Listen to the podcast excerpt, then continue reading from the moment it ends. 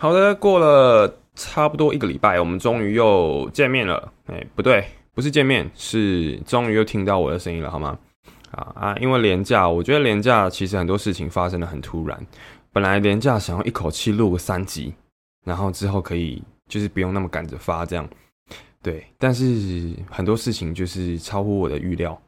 哎，包括我廉价第一天，然后我的钥匙放在新营，然后就是没有机车骑嘛，所以我回到北区之后，我就是给我朋友载。然后那一天就就跟着我朋友一起行动这样子，然后本来想说晚上要录一下，但是我姐姐从外地回来，不是从外地，是从外县市，好吧？外地算外县市吗？她在台北，对外地算外县市，这两个是等可以画上等号的吗？啊，其实我不知道，对，反正我大姐从台北回台南，然后我们当天晚上就是吃饭啊、聊天啊、看电视这样子，所以当天晚上也没有录 podcast。本来想要一口气录很多集这样子，然后礼拜五的话啊，因为那一天在处理我车子的钥匙的事情，然后包括我家洗衣机又坏掉，所以我那天就忙着处理我车钥匙跟我的洗衣机。然后礼拜五晚上又去大东夜市打工。嘿，如果认识的朋友可以到大东夜市去找我，好不好？礼拜五晚上大东夜市的第二排，然后阿贵骂养生汤可以到那边找我。嘿因为我去帮忙了，也不算是打工，因为那个是朋友的摊贩。所以我就去那边帮忙，这样子，嘿啊，大家可以去找我。如果有空的话，可以去那边带食物给我吃，嘿，因为有时候真的会忙到没时间去买饭，所以大家可以去买东西给我吃。啊，饮料就不用了，嘿，最近比较不喝饮料，好，嘿，大家要少喝饮料，好不好？因为糖类会，就是会有让身体保持在发炎的状态，所以糖类就尽量少摄取。啊，就算喝也是喝无糖的，好吗？啊，然后礼拜六的话是哦，礼拜五我一下班，我半夜就坐夜车去台中找其他，就是之前在一期认识的直播主，然后我就住那个主播家里这样子，对，然后礼拜日今天回来，然后就跟朋友吃饭，然后吃完饭我就备课，所以一直到了今天备完课，然后回到家我才有时间录这个 podcast，所以先跟大家说声抱歉，然后顺便跟大家讲一下中秋节快乐，好吗？虽然已经过了。但还是跟大家讲一下中秋节快乐，OK？好，那我们今天要讲的主题是孤独不好吗？哎，啊，这个主题其实一直以来我都跟我朋友讨论的很热烈。哎，因为孤独这件事情，其实它在很多人的认知是不一样的。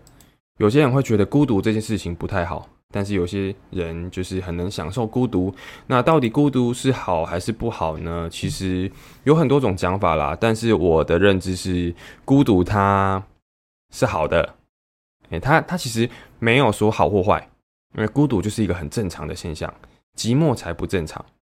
嗯，孤独跟寂寞两个词很不一样，寂寞呢，它是有一点点被迫的感觉，但是孤独好像是可以自己选择。因为我们常常讲特立独行嘛，啊，特立独行也是自己选择的。可是寂寞好像就是一种有一种负面的感觉，嘿，就人家讲落寞、寂寞或者是空虚，这种感觉都是比较不好、比较负面的词。嘿啊，啊，寂寞不好吗？我觉得寂寞不好，嘿，因为寂寞它就代表说你否定了你的孤独。哎，我觉得。今天，当你觉得孤独不好的时候，才会有寂寞这件事情。但是，当你觉得孤独是好事的话，那就没有所谓寂寞。嘿，好，那我们今天讲孤独之前呢，我要跟大家分享一下我看的书里面的内容。那这本书一样，好不好？围绕在我上次跟大家分享的那本书，叫做《为什么你无法真正的快乐》。那这本书里面有讲到说。嗯，OK，接下来要用比较好听的声音，比较好听的声音，让大家觉得我声音很性感。好，来挖念喽。大多数寂寞的人会觉得自己毫无价值，因为他们不喜欢和自己独处。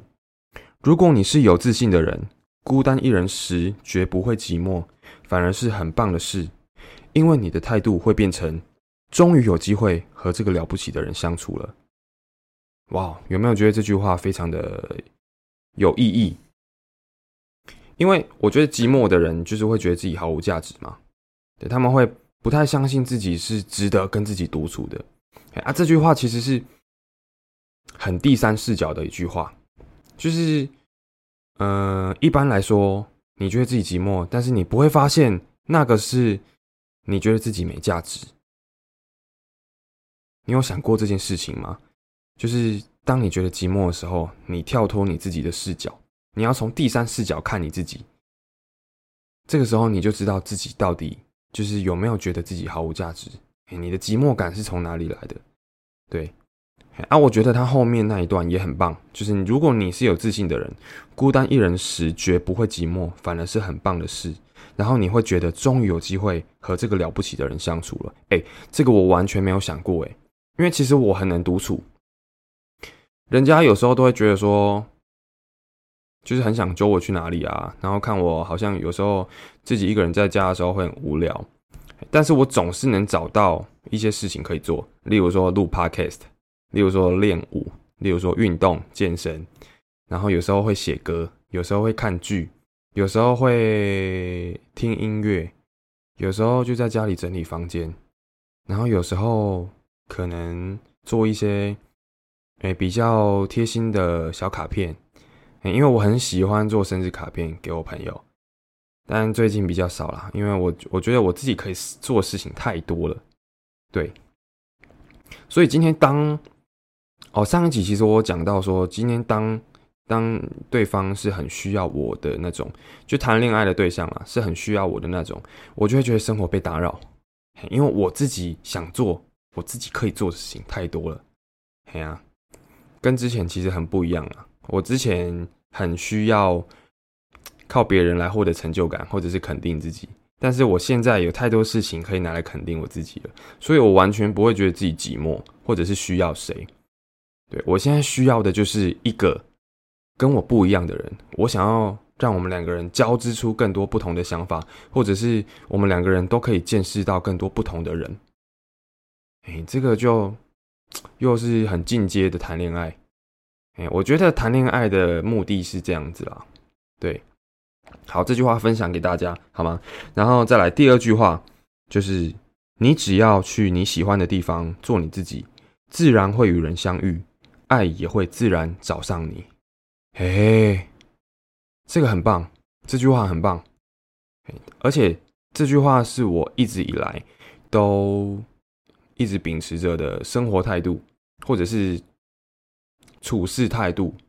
嘿，按那个“事”是世界的“事”，像之前我有一个学妹，我热舞社有个学妹，然后她的人际关系上面出了一点问题。他就跑来找我问说：“为什么会这样子？”那我觉得重点从来不是他怎么样面对这个人际关系，而是你今天把人际关系放在第几顺位。我觉得人际关系它是一个你的生活衍生出来的东西，它不是一个我们，哎，它是我们必须的东西，没错。可是我觉得今天爱情跟友情这些东西都不能强求。不是你读书，或者是你今天考很高分，你就能够拥有的。哎，啊，我觉得你第一顺位应该要是你的能力、你的自我价值。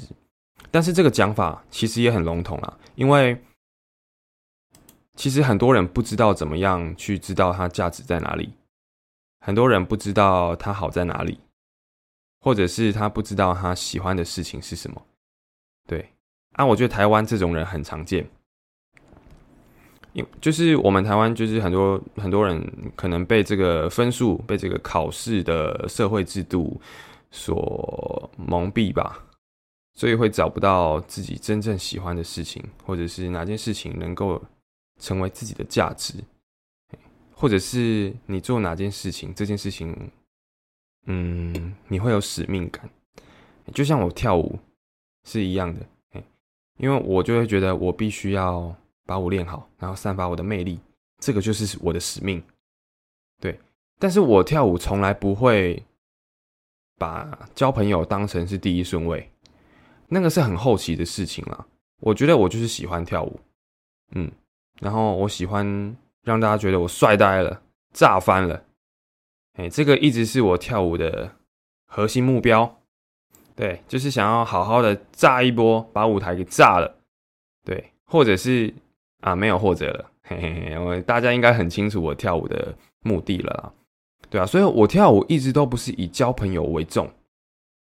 那今天这个学妹她其实搞错了顺序，她进来热舞社，她不应该把交朋友当成是第一个顺位，对，她应该先追求她自己在这个社团里面，她能够贡献哪些能力，或者是说她在这个社团里面，她能够学习到什么东西，那个才是最重要的一点。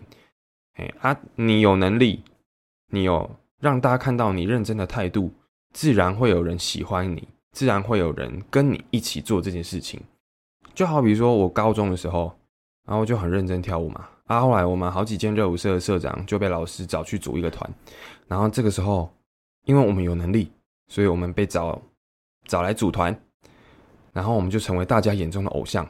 对，所有热舞社的人都会觉得哇，你们被老师找去组团，好帅，好屌。这个就是一种很自然的方式啊。哎呀，虽然它是人为挑选。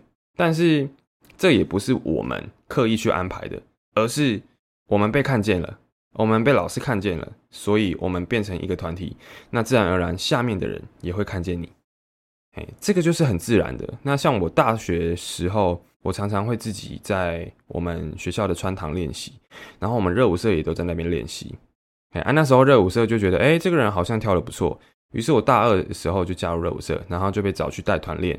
这个也是一种很自然的方式，嘿啊！我被找去带团练之后，就会认识很多学弟妹，啊，这些学弟妹肯定你的能力，他们也会喜欢跟你相处，或者是喜欢跟你一起跳舞，对，不一定是交朋友哦，但是他们会希望可以跟你一起跳舞，从你身上获得一些什么东西，诶，这么说不太好，从你身上获得跳舞的技能，好不好？嘿，很单纯，所以。其实有时候交朋友，它不是一件很困难的事。但是今天，当你太重视交朋友这件事情的时候，它就会变得越来越难。所以，想交朋友的大家，就是要顺其自然，好不好？不要强求，不要强求。OK，对。所以那时候我就告诉那个学妹说，你应该要去找你喜欢做的事情，然后或者是多跟你同阶段的人一起相处。哎。因为他都很想要跟我们这些很强的学长变成朋友，可是我觉得那是一个不自然的方式啦。毕竟我们生活圈不一样，我们跳舞的程度不一样，我们心智年龄更不一样。对，那个不是他该有的生活圈，他该有的朋友圈。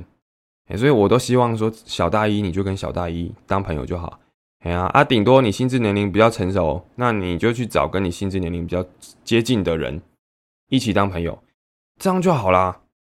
哎呀，或者是多拓展自己的朋友圈啊，就是多去做一点不一样的事情。你今天去参加康复社也好，你今天去参加天文研究社，你今天去参加动漫研究社，嘿啊，啊，你真正找到你喜欢的事情的时候，你自然而然就会跟大家一起享受这件事情，然后你们重视的就不会是你们之间的关系，而是。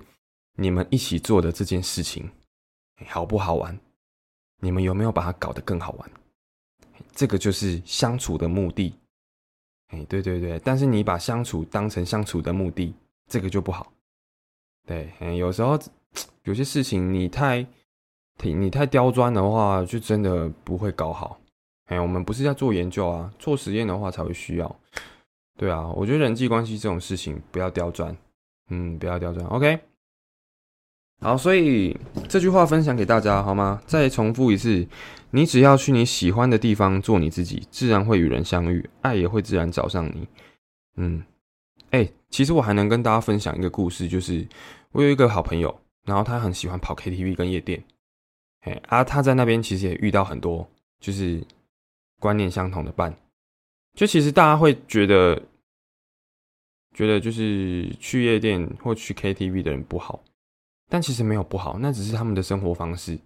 啊，他们也只是去他们喜欢的地方做他自己，嘿，所以他就会交到跟他一样的朋友啊，这就是所谓物以类聚，对啊，所以我我自己本身也不喜欢那种地方啦，但是我不会觉得去那种地方的人不好，那个只是他们的生活方式，对，所以他们就很容易，哎，可能就是就是会找到一些可能性方面比较开放的啊，或者是。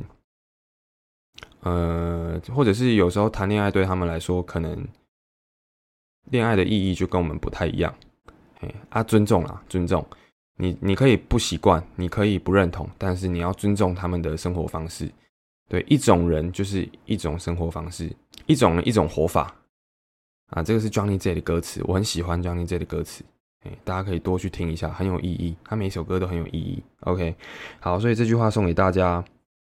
嗯，好，那我们真正要切入主题，就是孤独不好吗？哎，其实好像已经讲完了。我刚才讲了那么一大堆，好像已经很符合我们今天的主题了。对，但是我之前在我的 IG 文青版有发过《孤单不好吗》这篇文章。大家可以去追踪我的 IG 文青版，虽然现在已经不发文了，对，应该是不会再发文了啦，除非，呃，我 Podcast 里面有什么事情要解释的话，我才会再发文，哎，不然我现在 IG 文青版其实就是用 Podcast 的形式来代替，因为我觉得有时候文字大家不是那么的呃喜欢看，所以我就代替用讲话代替，OK。啊，大家可能也蛮喜欢听我的声音啦，可能啦，可能啦，好吧，我觉得我声音蛮好听的啊。那我来念一下《孤单不好吗》这篇文章，可能会有点无聊哈。那大家听完如果有比较好睡的话，我觉得那也算是达成我的目的啦，好不好？好，来，《孤单不好吗》创作者郑中豪，偶尔还是喜欢自己去做很多事，例如看电影或唱歌。不过有些朋友觉得还蛮奇怪，感觉做这些娱乐的性质的事情，一定要有人陪似的。不可否认，毕竟我们从小被教导要分享快乐、同甘共苦、融入群体生活是必要的技能，在必要的时候才能顺利与他人分工合作。但我们不曾被教导过孤独，因为孤独在许多人甚至大部分人眼里是不好的、被排挤的。有时你偏好隐之行孤，却被解释成没朋友；有时你自己看爱情片，却被解释成恋情出问题。这就像你天生五官严肃，却被误会成愤世嫉俗一样。愤世嫉俗总是会受到这样子的刻板印象影响。看到这里，你可能会觉得我说的很有道理，但当你身边存在着偏好孤独的人，你会觉得奇怪，还是寻常？还是想起偶尔自己也想一个人，然后同理。当你想与他人分享你的喜悦或悲伤，你可能会打电话给谁，然后噼里啪啦的向他倾吐你的快乐或压力。但当你想独自感受你的情绪，整理你的思路时，你也能感受孤独，选择寂寞。世上任何的陪伴或孤独，没有所谓的好坏。正因为存在着孤独，所以才有陪伴的存在。当抽离了喧闹和乐的群体环境，任何人都要独自面对寂寞，在万籁俱寂的夜，与自己独处。哎，与自己相处了，讲错。哎，最后一句，孤独并不可怕，最可怕的莫过于拒绝孤独。哎，这是我那时候发发的文章了。因为先跟大家解释一下，因为那个时候我自己去看了电影，然后我看的电影是比悲伤更悲伤的故事。嘿嘿嘿，然后我自己一个人在电影院哭的稀里哗啦，对啊，啊，我那时候自己一个人去看啊，就很多，就是包括我的伴侣也觉得很夸张，你干嘛自己去看？哎，爱情片就是要两个人去看啊。啊，我朋友也觉得很夸张，说你失恋哦，你怎么了？哎，就是被误会成我恋情出了问题。对，但是我就觉得很奇怪，为什么大家要这样？我只是想自己去看电影啊，我只是想要自己感受一下那个氛围啊。对啊，就觉得好像被当成异类哦，或者是被当成就是出了什么问题这样子，哎，但是我觉得那个是一个很很奇怪的感受，哎，对，那个时候我也无法形容，那个时候我的情绪就是只有有点莫名的不爽，嘿，但是后来想想，其实很多人把孤独这件事情当成是很不正常的，嘿，啊，大家这样觉得其实已经很正常了。嘿，已经是一件很正常的事情，因为真的太多人会误会孤独。孤独其实是无辜的啦，孤独其实是很，我觉得孤独是一个蛮正面的词。啊，就看你怎么看孤独啊。对啊，那个时候我的学妹，我的热舞社学妹就在下面留言说：“无聊者我则，我又又不卷舌了。无聊者自厌，寂寞者自怜，孤独者自足。”嘿啊，这句话的意思就是说，无聊的人其实他会觉得很讨厌自己，对他，他就会感，他就会觉得自己无聊的时候，就是很很难受啊，然后就会觉得那个时间很难熬，度日如年这样。对，然后寂寞者自怜，就是寂寞的人他会觉得自己很可怜，有没有？所以我刚才说寂寞其实有一种负面的感觉。对，哎，通常寂寞的人都觉得自己很可怜啊。当今天你你有一个人发文说他觉得自己好寂寞，你会怎么想？你一定会觉得天哪，他是不是在讨拍，对不对？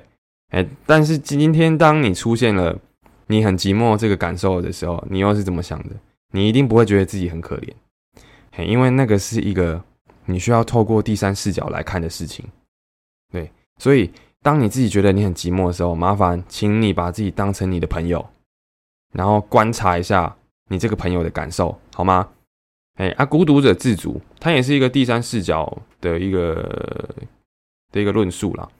嗯，因为孤独的人呢，就是他知道自己在干嘛，嘿，他知道自己为什么一个人，嘿，啊，他会很满足那个状态。即使不是满足，但他心中也会有一股充实的感觉，对，所以这句话也一样，好不好？代替学妹送给大家。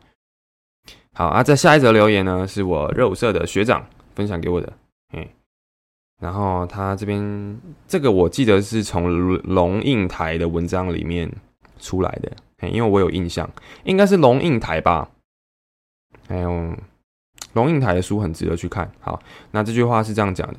其实“孤独”两个字拆开来看，有小孩，有水果，有走兽，有蚊蝇，足以撑起一个盛夏傍晚的巷子口，熙熙攘攘，人味十足。嘿啊，他就是在讲说“孤独”两个字拆开，你把“孤”拆开，它左边就是一个“子”嘛，哎，就是小孩啊，“瓜”就是水果，嘿，“子”跟“瓜”合在一起就是“孤”，然后“毒”呢？毒，你把左右拆开来看，左边有一个全全部，然后右边那个鼠中间有一个悔部，那个就是蚊蝇，蚊子跟苍蝇，其实就是蚊虫啦。我觉得蚊蝇不太口语化，我们就讲蚊虫。这两个字很奥妙，好，因为它有小孩，有水果，有走兽，有蚊虫，真的是拆开来看，你会发现孤独这个字其实真的还蛮热闹的，我觉得很有趣，所以这句话分享给大家，好吗？哎，所以孤独这件事情啊，我觉得真的就是看大家怎么想啦。孤独这件事情就是可以很享受的状态，嘿，它是一个很享受的状态。哎，我现在其实就是孤独的，我现在录 podcast 的时候就是孤独的，但是我我其实很享受，因为我知道我自己在干嘛，我知道我今天录音给大家听是为了什么，哎，啊，我也觉得这件事情很酷，很有价值，对，所以我现在很满足我现在一个人的状态。对，这个就是孤独的一个圆满的境界。好，我们先到这边休息一下。好的，我们回来，然后接下来呢，我们稍微来安插一段小小的题外话。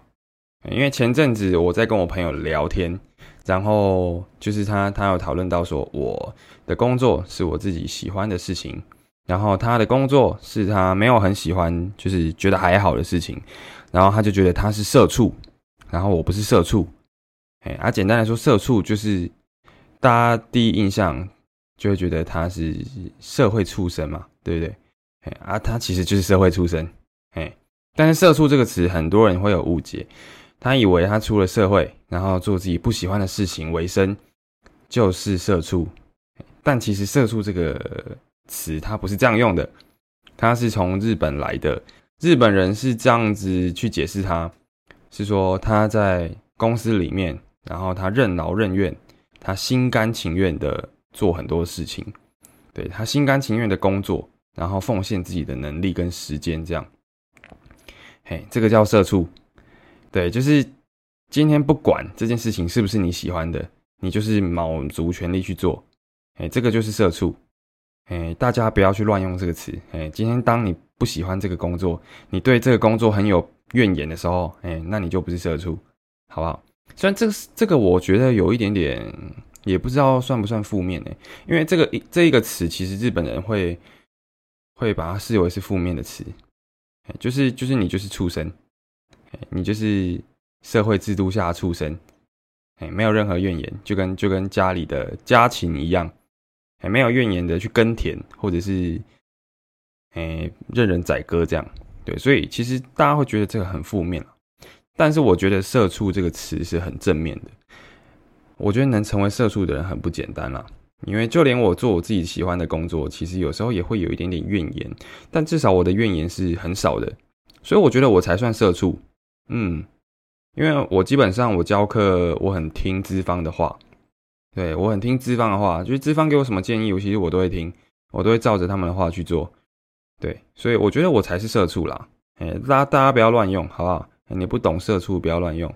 OK，哎。那像像我一个朋友仲眠，啊，他他就是现在在做汽车业务员啊，这件事情不见得他喜欢，但是他没有任何怨言，他就是很认真的做汽车业务，很认真卖车，所以我觉得他也是社畜，他也是社畜啊。我另外一个朋友叫伟杰，他也是社畜，嘿，之后他们可能都会上我的 podcast，因为我觉得在他们只要我觉得他自己有一套人生观，我就会邀请他上来。啊，有一些主题可能符合他们，我也会邀请他们上来。对，跟我想法很不一样的，我才会邀请他们上来。哎呀，跟我想法很相同的话，就就这这个就没有什么讨论空间啦。因为你一直讲啊，他很认同，他就是一直点头，嘿嘿，点头如捣蒜，嘿嘿嘿。对对，所以这个就没有什么讨论空间，就不好玩。对，所以我会尽量邀请跟我想法比较不一样的上来。对啊，我觉得就是访谈节目这个事情。嗯，我尽量邀请我朋友啦，就是不会现在还没有那个钱去邀请其他已经出名的人，已经有一点小有名气的人，那种我没办法，因为合作通常都需要一点点配，一点点回向，好，哎，所以我就是邀请我朋友，对啊，希望大家也能够听到很多不同的声音，这样不要让这个 podcast 的是一言堂，OK，好，所以“射出”这个词大家不要乱用，好吗？嗯。啊，我，哎，我刚有讲自己的那个想法嘛，哎，我觉得射出射出很不简单，射出很不容易，对，就是能够对自己的工作毫无怨言，或者是心甘情愿的话，我觉得都很不简单啊。可是当有时候你很认真做一件事情，而且这件事情受到肯定的时候，其实那个会让你更确定你自己的人生价值，对，所以我觉得社畜，假设你是在一个公司福利很好的地方上班的话。那可能也很容易成为社畜，或者是就是员工，就是上司态度很好，很很会肯定下属的话，我觉得那个也很容易成为社畜。就是只要人都希望被称赞、被肯定啦，所以成为社畜不是一件负面的事啊。哎呀，哎，很认真赚钱的人我都很佩服。对，因为我就很不喜欢做自己讨厌的事情。对，像我之前做服务业，我当打工仔的时候，我就超讨厌。因为我特别讨厌没有生意的时候，就是又不能做自己的事情。老板会希望他给你时薪一百六，然后这一个小时里面你就要做满一百六的价值。哎啊，其实你站在那边，我觉得就值得一百六了啦。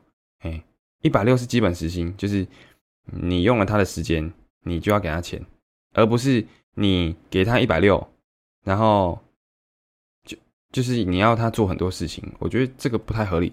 对。每个人的时间都是很宝贵的，所以基本时薪就是要保证每个人所花的时间都是同等价值的，哎，至少都有一个价值在。啊，你就就是尽量不要让他做超过那个价值的事情。哎呀，我自己是这样想啦，啊，我就会觉得说这种老板，嘿，就是就是惯老板，他会希望嗯花最少的钱，然后。达到最大的效益嘛？啊，如果有人这样子还能成为社畜的话，我就很佩服，很厉害，很认命了。啊，我不知道我这样的想法是好还是不好，是成熟还是幼稚？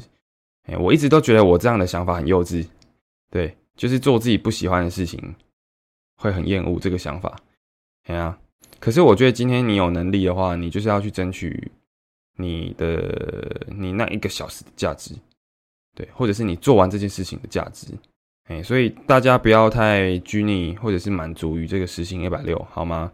对，我们都是有上大学的人，我们都是有专业知识的人，好不好？对，或者是你没有上大学也好，你有一个专业的技能，那我觉得这个时候你就要去思考说，你这一个小时里面你值得领多少钱？这个是我们这个社会最通用的一个价值衡量标准。对对对对对。OK，好，那这个题外话好吗？那其实我觉得，嗯，这个其实跟孤独也有一点点关联啦。因为孤独它并不是只拘泥在你的生活模式，它还是一个你生人生的大方向。像是有些人他的成长历程跟我们不太一样，哎，其实我也不一样了，因为我有休学过。对，而我所谓的正常的成长历程就是国小、国中。哎，我们应该把幼稚园也算进去吧？幼稚园、国小、国中、高中、大学都有乖乖念完它，这个我觉得是正常的成长历程。哎，或者是高中毕业，哎，这个也算是很正常，因为十二年国教嘛，对不对？啊，我们那个时候是九年，所以我们那个时候可能我在那个时候录 podcast 就会说，哎，国中毕业之后就算正常。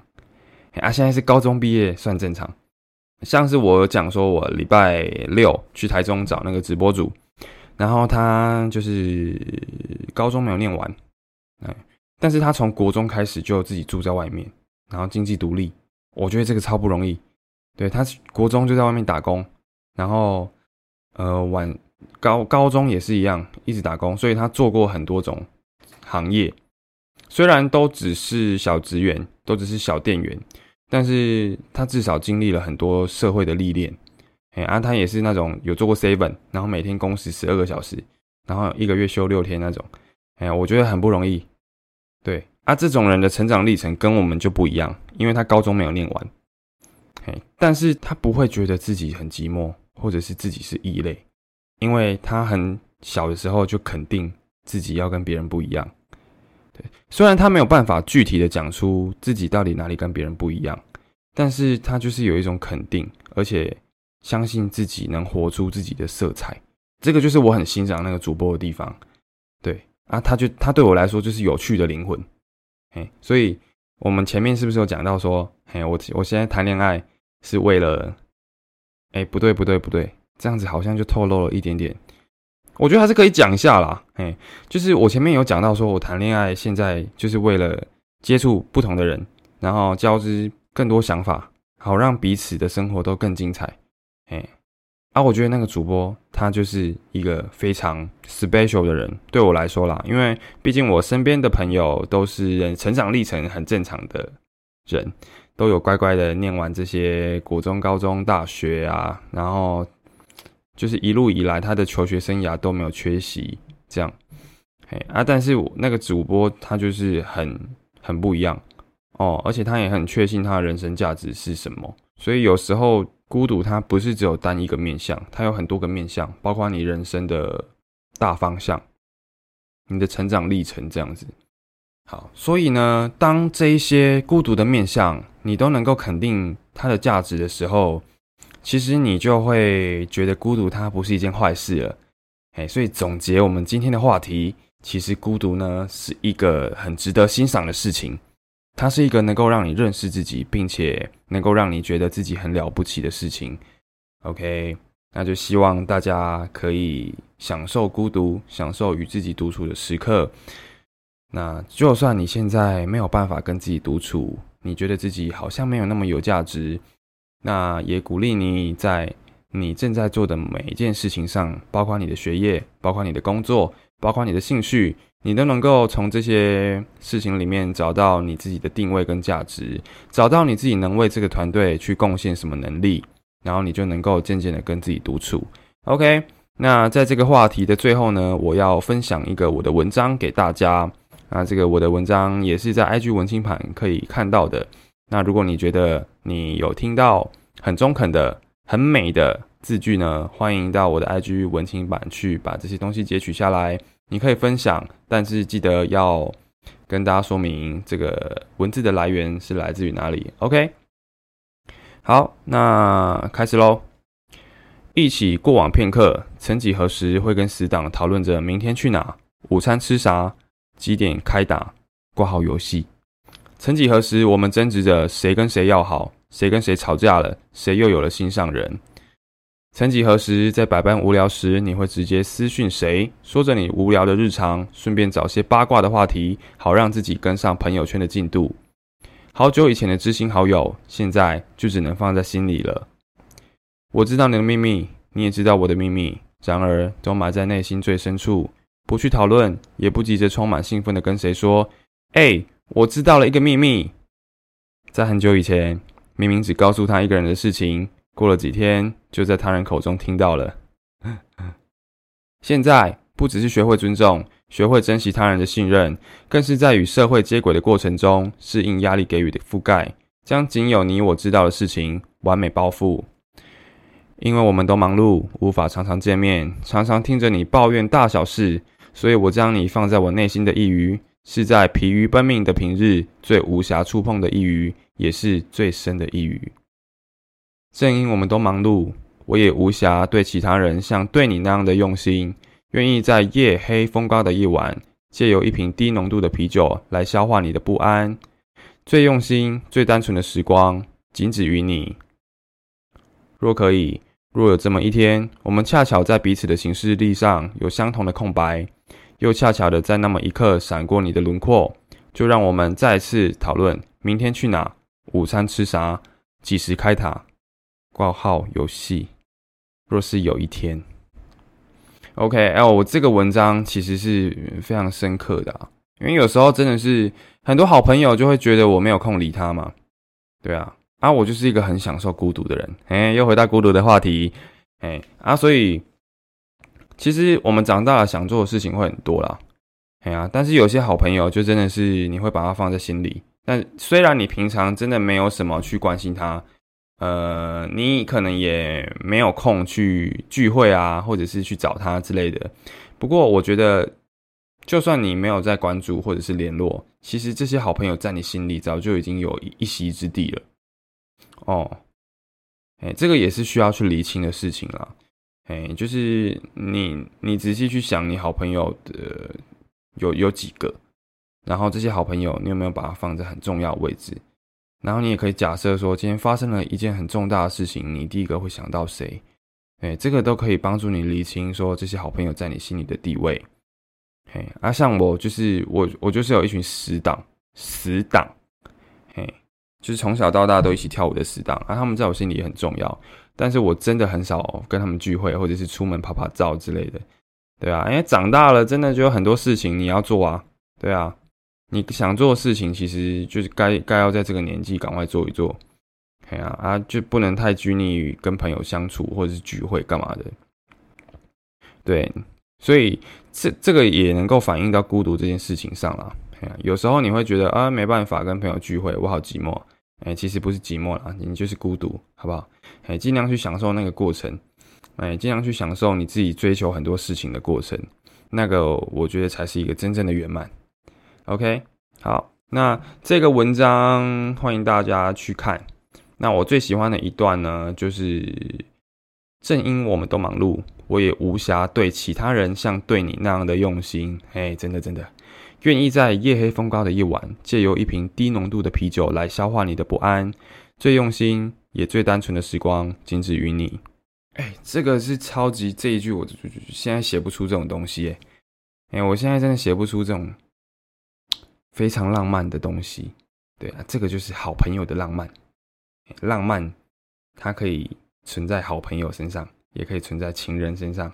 好，那这个文章送给大家，希望大家呢能够更享受孤独这件事情。好的，那我们的 podcast 这一集就差不多到这边。OK，那希望大家如果有什么评论或什么建议的话，你可以透过 IG 私讯给我，你也可以透过 Apple Podcast 给我评论，然后任何形式我觉得都可以啦，不要打电话给我就好，因为我很讨厌接电话。OK，好。那我们这一集 podcast 就先到这边，大家晚安。